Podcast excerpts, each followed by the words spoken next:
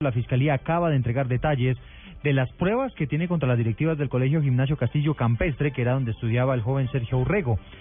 Dice el ente investigador, en cabeza del director del CTI, Julián Quintana, que las directivas presionaron a los estudiantes para que mintieran. Hubo destrucción además de documentos y Sergio Urrego, dice la Fiscalía, efectivamente se suicidó por presión psicológica en la institución. Pues hace segundos se ha pronunciado la mamá de Sergio. ¿Qué dijo Daniela Morales? Alba Reyes, mamá de Sergio Urrego, dijo que está de acuerdo con las medidas que se tomaron contra la ex rectora del Colegio Gimnasio Castillo Campestre de ponerla en prisión domiciliaria. Dice que esta solo es la primera parte de un proceso que ya empieza a dar frutos para la memoria de su hijo. Sin embargo, pide que por parte de quienes provocaron, según ella, el suicidio de Sergio, hagan una reparación a su nombre. Como madre de Sergio, he pedido siempre reparación a su buen nombre, la justicia que se aplique la, la verdadera justicia colombiana, las leyes colombianas y que su nombre quede en, en, alto y en limpio. Adicional a esto, que hechos como, como los que ocurrieron y como lo que, lo que le ocurrió a mi hijo no vuelva a suceder en Colombia. La madre de Sergio celebra la decisión y pide que la justicia se cumpla al pie de la letra para evitar más hechos lamentables por discriminación. Daniela Morales, Blue Radio. 11 de la mañana, 13 minutos desde el Partido Verde esperan que todo lo que se está haciendo o lo que está haciendo el gobierno nacional con la guerrilla, incluido el levantamiento de las capturas contra el máximo líder de las FARC, alias Timochenko, tengan un final feliz con la firma de un acuerdo de paz. Oscar Murcia. Al conocerse la información que entregó el fiscal Eduardo Montealegre de que Rodrigo Londoño Echeverría Lestimochenko es miembro representante de las FARC en La Habana desde diciembre y se le suspendieron las órdenes de captura que hay en su contra, para este propósito, la senadora Claudia López del Partido Alianza Verde dijo que lo importante en este momento del proceso de paz es, independiente de estas dos medidas, que se culmine la negociación y se logre el propósito definitivo de conseguir la paz en el país. Los negociadores que están en La Habana tienen órdenes de captura suspendidas, obviamente, todos tienen un largo prontuario criminal creo que es parte de la negociación. A mí lo que me importa, y creo como a cualquier colombiano, es que culminen esa negociación. Si van a negociar, que culminen la negociación.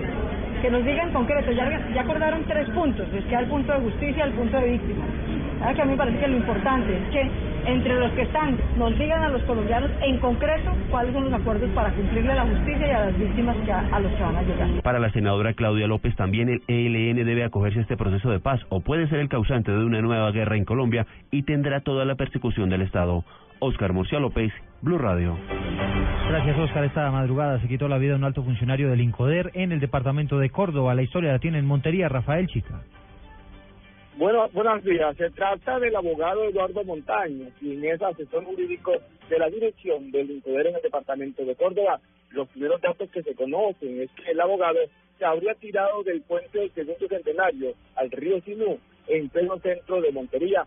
A esta hora defensa civil se encuentra en el lugar buscando su cadáver.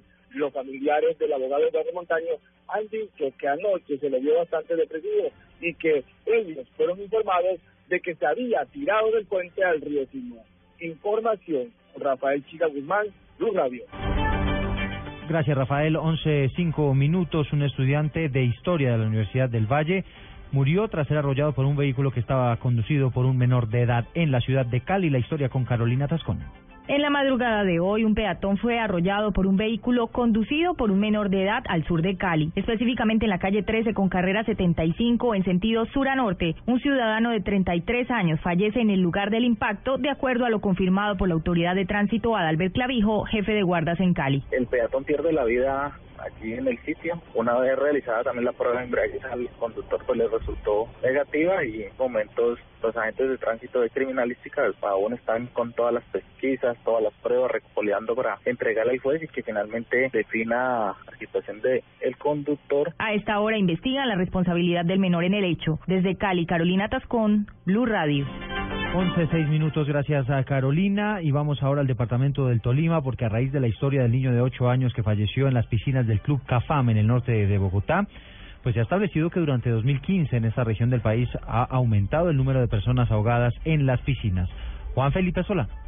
En esta semana, por ejemplo, se han registrado dos muertes en los ríos del Tolima. La cifra de ahogados es alta este año en el departamento. Se ha expedido una circular al gremio hotelero también para que estén pendientes de los turistas en las piscinas durante este puente festivo. Abilio Vaquero, jefe operativo de gestión del riesgo. Que se sean las medidas preventivas como los salvavidas, eh, las recomendaciones de alicoramiento de las personas en los balnearios, todo lo que se tiene en relación a, tratar de evitar aquellos mecanismos que permitan salvar vidas. Sobre los temas ribereños, entonces los grupos operativos también articulan las recomendaciones hacia las zonas rurales para que se tenga en cuenta los niños y las personas de edad. Las autoridades del Tolima recomiendan abstenerse de hacer los llamados paseos de olla. Desde Ibagué, Juan Felipe Solano, Blue Radio. Felipe, gracias. 11 de 7 minutos. Hablamos de información deportiva. Los partidos para esta fecha en el fútbol colombiano con Pablo Ríos. Después del empate a dos goles anoche entre Unión Autónoma y Once Caldas, la jornada 20 de la Liga Águila continuará esta tarde con los partidos entre Cortuluá y La Equidad, ambos eliminados a las 3 y 15 de la tarde. Nacional ya clasificado y en busca de asegurar un puesto entre los cuatro primeros recibirá al Cúcuta que no tiene chances de meterse a los playoffs. Los 17 convocados por Juan Carlos Osorio para ese compromiso son Camilo Vargas, Franco Armani, Alexis Enríquez, Diego Peralta, Miller Mosquera, Oscar Murillo, Francisco Nájera, Gilberto Alcatraz García, Jairo Palomino, Diego Arias, Sebastián Sebastián Pérez Harrison Otálvaro, Julián Mejía, Pablo Ceballos, Pablo Velázquez, Jonathan Copete y Jefferson Duque. Y el fútbol cierra hoy a las 7 y 45 de la noche en Palma Seca en el enfrentamiento entre Cali y Huila, en un encuentro en que ambos equipos lucharán por afianzarse en la primera posición del campeonato. Vale recordar que los partidos decisivos de cara a los cuartos de final se jugarán mañana a las 4 de la tarde. Pablo Ríos González, Blue Radio. Noticias contra reloj en Blue Radio.